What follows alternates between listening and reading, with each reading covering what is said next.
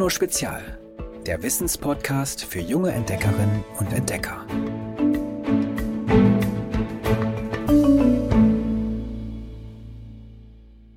Hallo ihr Musikerinnen und Musiker. Auf diese Folge habe ich mich schon die ganze Zeit gefreut. Denn Musik spielt nicht nur im Leben von uns Menschen eine riesige Rolle, auch Tiere sind richtig gute Künstler. Buckelwale zum Beispiel spucken richtig große Töne. Die Meeressäuger sind wahre Meistersänger der Ozeane.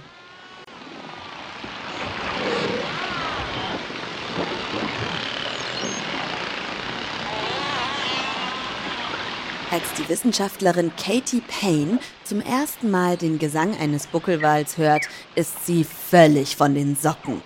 Tränen laufen ihr die Wangen herunter. Sie ist völlig versteinert und verblüfft, weil die Klänge so schön, so kraftvoll sind und dazu so vielseitig. Sowas hatte die Wissenschaftlerin noch nie zuvor gehört.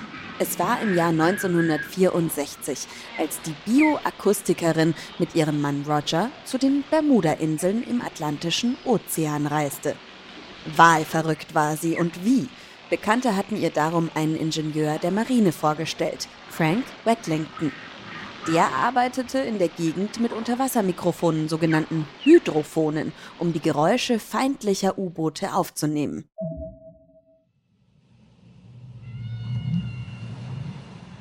aber seine Geräte hatten vor allem immer wieder Musik aufgezeichnet. Unterwasserkonzerte, Lieder mit Strophen und Refrain, mit Wiederholungen und Mustern.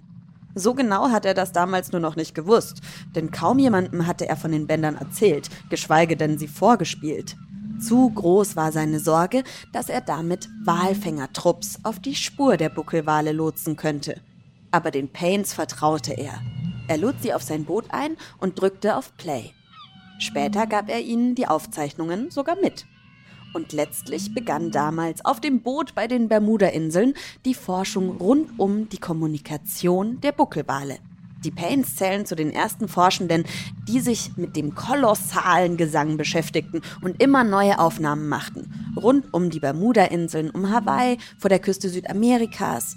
Viele Forscherinnen und Forscher sind ihrem Beispiel gefolgt und haben im Lauf der Zeit jede Menge herausgefunden. Zum Beispiel, dass zwar alle Bartenwale Töne erzeugen, das Repertoire der Buckelwale aber am umfangreichsten ist. Eine Gruppe Wissenschaftlerinnen und Wissenschaftler der University of Queensland in Australien hat bislang 622 unterschiedliche Laute definiert. Quietschen, Gurren, Pfeifen, Brummen, all das setzen die Meeressäuger zu Liedern zusammen, deren Strophen sie Stunden und Tage lang immer wieder wiederholen. Wale aus derselben Gegend singen dabei übrigens ähnliche Lieder und komponieren jedes Jahr neue Passagen hinzu, um ihre weiblichen Fans zu begeistern. So entsteht Jahr für Jahr ein neuer Riesenhit. Und der schallt mit bis zu 190 Dezibel Lautstärke durch die Ozeane. Das heißt, die Unterwassermusik ist deutlich lauter als ein startender Düsenjet.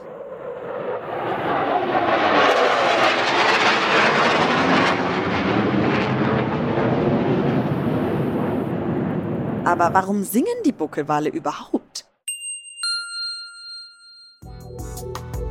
Es sind nur die Buckelwalmänner, die singen. Und, wie so oft im Tierreich, schnulzen sie um die Gunst der Damen manchmal sogar 20 Minuten am Stück. Daher wird es unter Wasser besonders im Winter laut, wenn sich die Meeressäuger in den wärmeren tropischen Gebieten aufhalten und dort eine Partnerin suchen. Denn im Sommer, in den kälteren Regionen des Nord- und Südpolarmeeres, fressen die Tiere und filtern mit ihren Barten vor allem Krill aus dem Wasser. Im Winter dagegen können die Sänger große Töne spucken und währenddessen von ihren Fettreserven leben. In der Regel singen die Herren übrigens im Männerchor, um die Damen anzulocken. Je mehr Stimmen, desto besser. Die Wahlkühe haben dann die Wahl des Wals. Neben all dem Quieken und Gurren haben Buckelwale aber noch einen weiteren Trick auf Lager, um miteinander zu kommunizieren. Mit voller Kraft wuchten sie ihren bis zu 30 Tonnen schweren und maximal 18 Meter langen Körper aus dem Wasser und springen Danach schlagen sie mit dem Rücken auf dem Wasser auf und senden auf diese Weise Signale durch die Meere. Die Geräusche wandern als Schallwellen kilometerweit. Wollen die Säuger mit Tieren in der Nähe plaudern, schlagen sie dagegen bloß mit ihren langen, armähnlichen Brustflossen auf die Wasseroberfläche. Was sie einander mit diesem Klatsch und Platsch mitteilen wollen, darüber grübeln die Forschenden noch. Ein anderes Wahlgeheimnis um die Sprache der Meeresriesen haben dänische Wissenschaftlerinnen und Wissenschaftler im vergangenen Jahr aber gelöst. Walkühe und Kälber, die mindestens ein Jahr zusammenbleiben und von den Brut- zu den Futtergebieten schwimmen, unterhalten sich auf dem tausende Kilometer weiten Wanderweg um viele Dezibel leiser als erwachsene Tiere. Sie flüstern geradezu, damit sie keine Orcas anlocken, für die ein Kalb ein gefundenes Fressen wäre. Acht Jungtiere und zwei Kühe hatten die Forscherinnen und Forscher mit Sensoren ausgestattet und die Tiere damit belauscht. Oft war nur ein leises Grunzen und Quieken zu hören. Manchmal ein Geräusch, das klang, als würde man zwei Luftballons aneinander reiben. Vermutlich haben Kuh und Kalb sich in den Momenten berührt. Buckelwale sind also begnadete Sänger. Aber singen ist ja noch nicht alles in der Musik. Es gibt nämlich andere Tiere, die dagegen besonders schön tanzen können. Flamingos endlos lange Beine, ein rosafarbenes Federkleid, der wohl schönste Hals der Vogelwelt. All das ist Flamingos herzlich egal. Sieht doch eh einer aus wie der andere. Was bei Flamingos zählt, ist das Tanztalent. Bei der Balz buhlen die Männchen um die Gunst der Weibchen. Forscherinnen und Forscher haben herausgefunden, dass vor allem die Vögel bei der Balz erfolgreich sind, die besonders viele verschiedene Positionen zeigen. Und weil Flamingos sich jedes Jahr einen neuen Partner suchen, heißt es vor allem zur Balzsaison Showtime. Dann legen sich alle Tiere ins Zeug. Vom Zwergflamingo in Afrika bis zum Kuba-Flamingo der Salzseen und Lagunen Mittel- und Südamerikas. In großen Gruppen führen die Vögel ihr Flamingo-Ballett auf und zeigen alles, was sie können. Dabei sitzt jeder Schritt jede Position. Synchron recken die Flamingos ihre Hälse in die Luft, marschieren durchs Wasser, drehen die Köpfe zackig hin und her, gerade so, als würde im Hintergrund jemand den Takt klopfen. Eins und zwei und drei und vier und eins und zwei und drei und vier. Wie auf ein Kommando breiten plötzlich alle gleichzeitig die Flügel aus und präsentieren einige Sekunden lang deren prächtige Farbe. Ein astreiner Wing Salute, übersetzt Flügelgruß. Für viele der Tanzschritte haben sich Wissenschaftlerinnen und Wissenschaftler solche Namen ausgedacht. Die Forschenden vermuten, dass Flamingos mit dieser Vorstellung nicht nur umeinander werben, sondern manchmal auch Angreifer verwirren und abwehren. Bei der Balz zeigen sie, wie fit sie sind und wie gut sie sich deshalb für die Fortpflanzung eignen. Präsentiert ein Flamingo her, also nicht genug Abwechslung, heißt es von der Angebeteten schnell Tanz ab, du Vogel. Flamingos haben also Showtalent und können prima tanzen. Ihr Singen klingt aber nicht so toll. Hört mal. Das sollten Sie lieber anderen Vögeln überlassen. Denen, die hier vor unserer Haustür auf Bäumen sitzen und tirillieren zum Beispiel.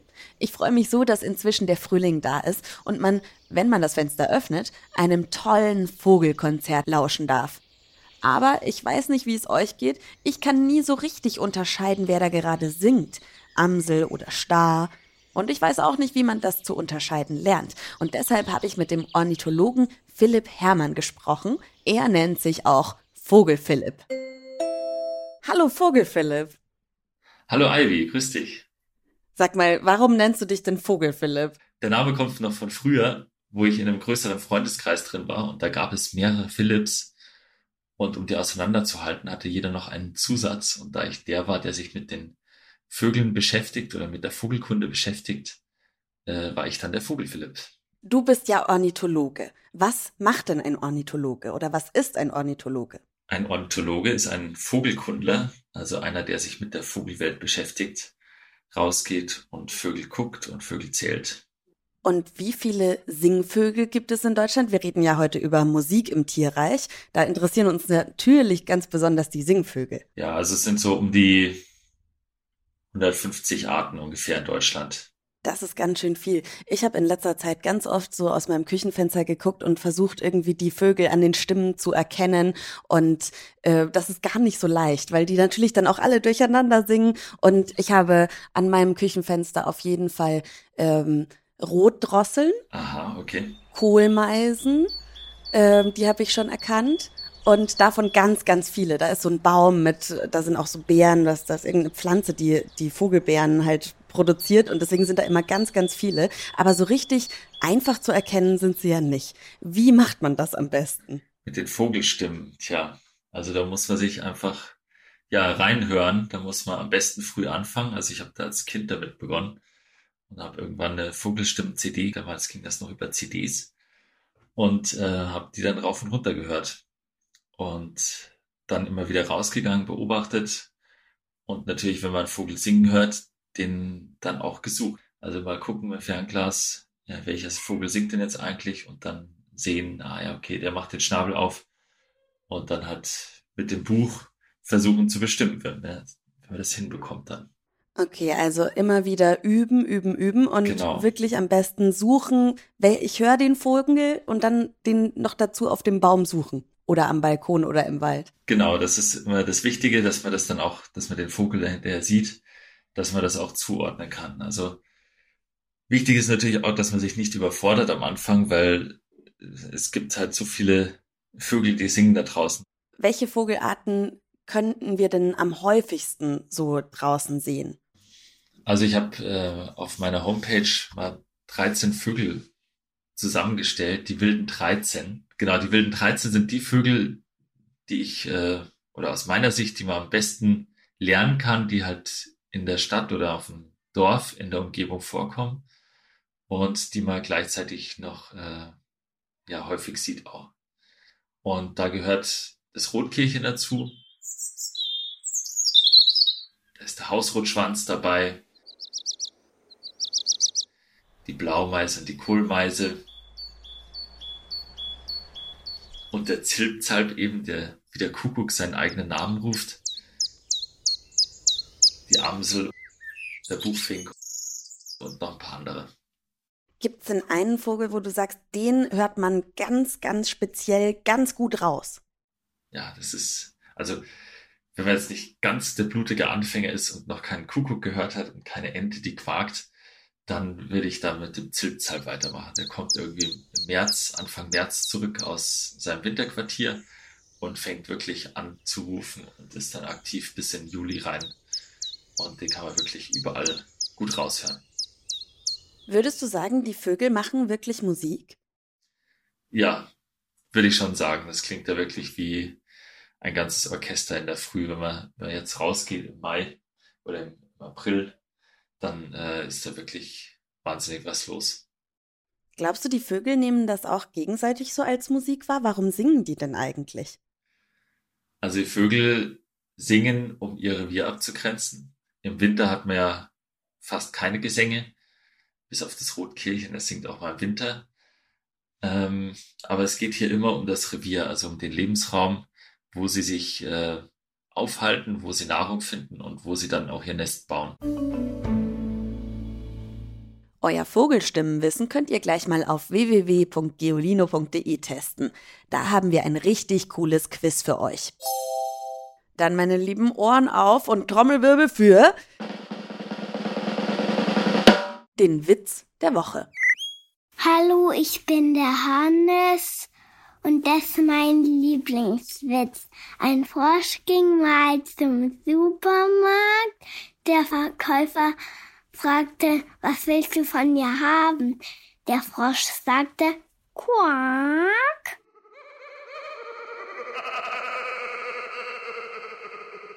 Nächste Woche geht es darum, wer sich eigentlich überlegt hat, wie man tolle Musik notiert und wie man fähige Musikerinnen und Musiker eigentlich honoriert. Auch unter euch sind fähige Musikerinnen und Musiker. Das habt ihr uns schon bei unserer Corona-Musikfolge im vergangenen Jahr bewiesen. Zeigt es uns nochmal. Spielt ihr Klavier, Cello oder Flöte? Schickt mir ein Ständchen. Das würde mich mega freuen. Einfach per Sprachnachricht an 0160 3519 068. Und wo ihr schon dabei seid, schickt euren Lieblingswitz einfach auch noch mit. Abonniert den Podcast, schreibt eine Bewertung bei iTunes, da freue ich mich immer sehr, wenn ich die durchlese und schaltet nächste Woche wieder ein. Tschüss! Noch mehr Geolino für zu Hause? Schaut einfach unter geolino.de slash spezial.